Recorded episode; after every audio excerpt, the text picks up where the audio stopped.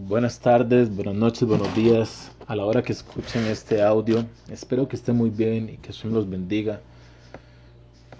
Les pido perdón por haber faltado tanto tiempo, pero han sido días muy difíciles en todos los aspectos y difíciles en temas de tiempo. Pero Baruch Hashem, estamos bien y Hashem nos está ayudando y siempre vemos su mano en nuestra vida. Y así espero que todos estén muy bien. Vamos a continuar con las clases de lo que es la emuna. Estábamos en el capítulo 40, el cual se titula Hagamos una sociedad con Hashem. Este título es muy, muy importante. Este, perdón, este capítulo es muy importante. Y el título nos dice a nosotros un concepto muy grande. Hagamos una sociedad con Hashem.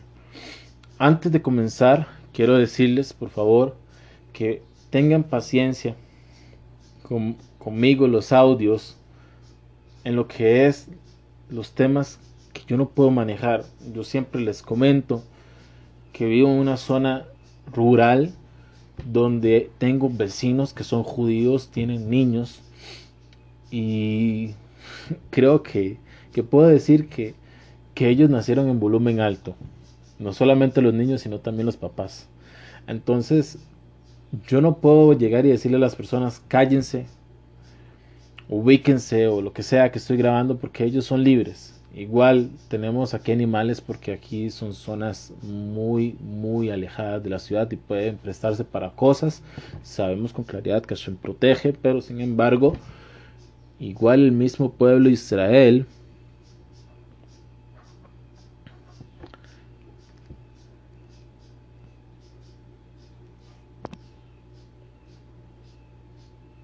cuando salió de Egipto se llevaron perros, perros para que los ayudaran.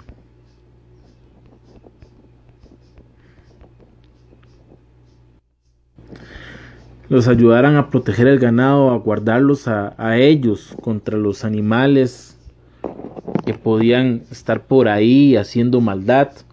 Entonces, eh, sin más que decirles, si les digo, tengan paciencia. No voy a continuar con este tema así como alargarlo más, nada más les pido que me tengan paciencia. Bueno, comenzamos aquí la lectura, lo vamos a comentar un poquito, hay que reflexionar, agarrar cosas para nuestra vida, es muy difícil todo.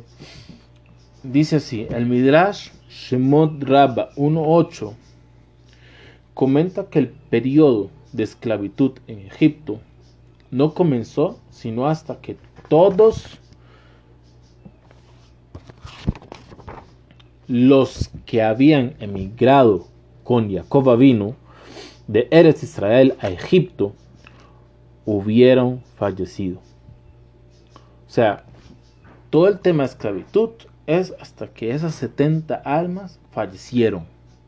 Hay quienes dicen que solamente las tribus y así como que más calza lo que es la historia según el Midrash, los, los 12 patriarcas de las tribus, pero hay quienes dicen que son todos. Bueno, seguimos aquí la lectura, nos dice, Lora Jaime Kadosh explica que, como recompensa por haber aceptado el decreto de Hashem, recalco, como recompensa por haber aceptado el decreto de Hashem, la opresión no comenzó mientras esta gente estuvo con vida. Por cierto, no resultó fácil, de trasladarse a Egipto y podrían haberse resentido por el hecho de tener que irse de casa en vez de comprar cereales y llevarlos de regreso a Eres Israel. En cambio, reconocieron que esto era lo que Hashem quería y lo aceptaron con alegría en mérito de esto, la esclavitud fue retrasada hasta que hubieran fallecido. Vean ustedes lo que es el tema de aceptar las cosas. O sea, ellos aceptaron que Hashem así lo quería, sin pregunta alguna. En mérito de esto, tuvieron una recompensa, la cual la recompensa ellos mismos no la sabían, pero las generaciones posteriores entendieron que esto fue así, así se entregó en Har Sinai Una enseñanza muy profunda, muy grande, muy, muy importante. Seguimos aquí, dice el Orahaim Akadosh en Bereshit 46.7 concluye diciendo lo que nos dice a nosotros la Gemara. El remedio para el sufrimiento es aceptarlo. el lenguaje de la Gemara es Samu de Sirem Kevilai. Aceptar la voluntad de Hashem durante épocas difíciles es la forma, es la mejor forma de mejorar la situación. Y debido a eso, por ejemplo, si tenemos dificultades monetarias y debemos luchar por pagar nuestras cuentas, podemos ya sea quejarnos y decirle a Hashem, ¿por qué me estás haciendo esto? ¿Por qué tengo que esforzarme tanto mientras mis amigos se dan la gran vida? O bien, agradecer a Hashem por todo lo que tenemos y confiar en que recibimos precisamente lo que necesitamos para tener éxito en este mundo. Si elegimos la segunda opción, podemos superar nuestros problemas y hallar una salida a nuestros apuros. Vean ustedes las palabras tan profundas que usa este rabino para, para hacernos entender el tema. O sea, si, si seguimos la segunda opción, que es agradecerle a Hashem y reconocerlo, entonces podremos superar nuestros problemas y hallar una salida a nuestros apuros. Esto, aparte de llevar un nivel de madurez de la persona, tiene que tener una madurez, lleva también un nivel de embuná muy grande. Cuando esto se junta y podemos lograr con nuestras acciones, con nuestros pensamientos, que todo concuerde y sea un acto, una decisión, con un un corazón íntegro, entonces un pronto a otro vemos la salida. Pero si no lo logramos, vuelve lo mismo. Y vuelve el problema. Y la persona sigue en lo mismo. Es algo que la persona debe de tratar de esforzarse para lograrlo. Sigo leyendo.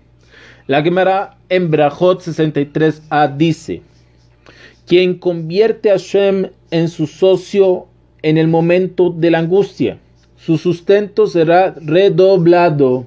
Wow. Ahí está, segula, sustento, comida, dinero. ¿Saben cómo? Piensen en Hashem. No solamente piensen en Hashem, únanlo a su angustia y sustento se dobla.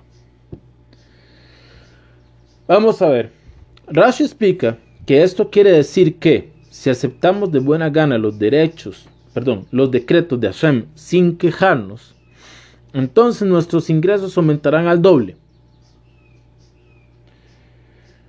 El Gaón de Vilna agrega que establecemos una sociedad con Hashem cuando admitimos que nuestros problemas no son fruto de la coincidencia, del azar, sino que nos son enviados directamente por Hashem. Si el cliente se decidió por no comprar nuestro producto, por poner un ejemplo, se debió a que Hashem decidió que esto sucediera. Y al ser conscientes de su voluntad y aceptarla, nos hacemos socios de Hashem, adquiriendo un gran mérito por ello. O sea, esto va más allá nuestras acciones, nuestros pensamientos nos fijan si en realidad nosotros creemos en Hashem y que Él domina el mundo y las situaciones o no. Y ese, ese momento en que nosotros metemos a Hashem en nuestra vida, tiene una recompensa. Una recompensa que es en este mundo y es casi que inmediata. ¿Y por qué esa recompensa? Les voy a decir por qué esa recompensa. Porque todas las pruebas que Hashem nos manda es para que lo reconozcamos, no para que lloremos, no para que nos quejemos. Es para que lo reconozcamos. En ese momento que nosotros lo reconocemos, comenzamos a darle luz a nuestra vida. Y no puede ser que no tiene que ser inmediato, sin embargo, pronto sí va a ser. Vamos a leer aquí, continuamos en el libro, una gran, gran historia. Dice, el Netivot Shalom habla sobre un plomero muy pobre llamado Motele Koplovitz. El Netivot Shalom era el rebe anterior de la casa, vamos a ver, se me olvidó el nombre. Es un Hasidut que se encuentra en Jerusalén, es pequeño. Slonim. Oh, muy bien, Slonim. El Netivot Shalom es el rebe anterior de Slonim había un rebe anterior a él que era el suegro de él. Pero bueno, hablemos aquí del tema. Un jueves por la noche que no le quedaba dinero para comprar comida para Shabbat a este señor, a este plomero, se sentó en su mesa, quebrantado, lamentándose porque su familia no tendría nada que comer en Shabbat. Aguardó varias horas con la esperanza de que quizás le llegaría algún trabajo. Pero, mientras más transcurría el tiempo, ya no le quedaba duda alguna de que era demasiado tarde.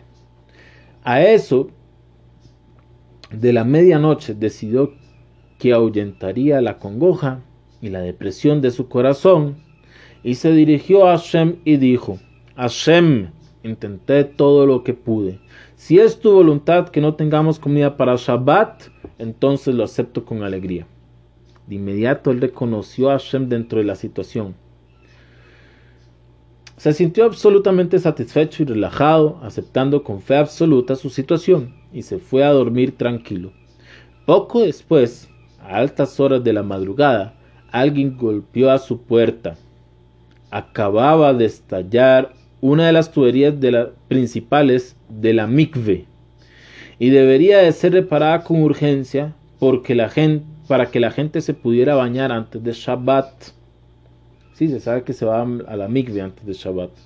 Era una reparación de gran envergadura y Motele recibió una jugosa suma por su trabajo. Ganó el dinero que necesitaba para la comida de Shabbat e incluso le sobró bastante. Al aceptar el decreto de Hashem, se convirtió en su socio, tras lo cual su parnasá aumentó el doble. Vean ustedes qué grande esta historia y esto nos puede pasar a todos. Tenemos que reconocer a Hashem dentro de la situación. Yo conozco, señores, personas que escuchan esto, pero lo practican por beneficio propio. A estas personas, aunque se les hable, no entienden a Hashem no se le sirve por beneficio propio, a Hashem se le sirve porque entendemos que Él es el Dios creador del mundo, que la Torah es verdad, que Moshe es verdad y que su linaje es real. Y nosotros al reconocer esto lo hacemos porque somos sus siervos. Literalmente somos sus siervos, somos sus esclavos, somos lo que Él quiera que seamos. Pero no podemos llegar y servirle a Hashem por beneficio propio. Y esto no quiere decir que la persona pueda llegar y alegar y decir es que tengo cuatro años de estar en pobreza y sigo sirviéndole a Hashem. No, usted le sigue sirviendo a Hashem esos cuatro años porque no tiene el valor de tomar una posición diferente. Pero no es porque usted sirva a Hashem con emuná, porque toda persona que sirve a Hashem con emuná, como tiene que ser de forma correcta, seguro estamos que no le va a hacer falta nada. De alguna manera, sea como sea, incluso de la manera más baja, a vida y por haber, le va a llegar su sustento. Incluso con un poquito de vergüenza, incluso con un poquito de esfuerzo, lo que sea, pero le va a llegar. Pero una persona que no tiene esta parte, le cuesta más. Hay que entender lo que nos dice a nosotros la Mishnah. La Mishnah nos dice a nosotros que Antígonos el hombre de Sojo nos dijo, tenemos que servirle al dueño, no en aras de recibir recompensa, y que sea el temor del cielo sobre nosotros. No quiere decir, como muchos lo interpretaron, que no hay recompensa por lo que se hace. Sin embargo, el que estudia la Torah y entiende la Torah aplica de forma espiritual. Y también por otro lado, aplica de forma material, pero lo material según la Torah no es lo importante. Es importante para poder vivir, es importante para poder salir, pero no es importante ser Elon Musk Eso no se habla. No es importante estar en el, en, el penúltimo peldaño de la, bueno, el segundo peldaño de la, de la importancia, no en el primero porque somos humildes. No, no, no es eso. De eso no se basa.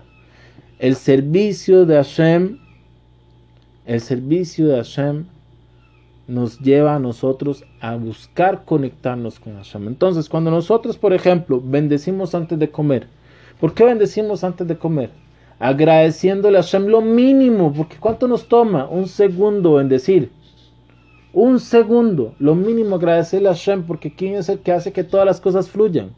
Ah, no, vamos a decir que las cosas fluyen por inercia, es normal, es lógico que si usted pone una semilla en la tierra le va a tirar aguacates. No, no es lógico. No es lógico. Son plagas, son inundaciones, son falta de agua, son montones de cosas para que todo se acomode y pueda salir un aguacate. Es solamente un ejemplo. Entonces, eso, ¿quién lo domina? En realidad, eso lo domina Hashem, no está en fuerza de nadie nunca estado en fuerza de nadie. Entonces nosotros, volviendo al tema, tenemos que buscar la sociedad con Hashem. Y la única sociedad que podemos tener con Hashem es reconociéndolo, pero reconociéndolo de forma sincera, no con intereses. Con intereses, señores, todo va a salir mal. Y entonces la persona dice, es que yo sufro y sufro y sufro. Papito, mamita, entienda, no se está haciendo las cosas bien. No, yo sí lo estoy haciendo bien porque yo le pregunté al rabino tal, y le pregunté al rabino del Facebook, y le pregunté al rabino del, Twitter, y le pregunté al rabino que da clases por YouTube. No, no, no, no. Señores, hay que ser sinceros. Y además les voy a agregar un rabino de YouTube, de Facebook, de donde sea, que no nos conoce. La verdad es que no le va a importar nada más que su dinero, su honor, su ego o lo que sea, su negocio, que la persona. Hay que tener cuidado. Hay que tener cuidado y hay que buscar a Hashem, como tiene que ser. Esta es la primera clase. Hashem voy a grabar la segunda clase.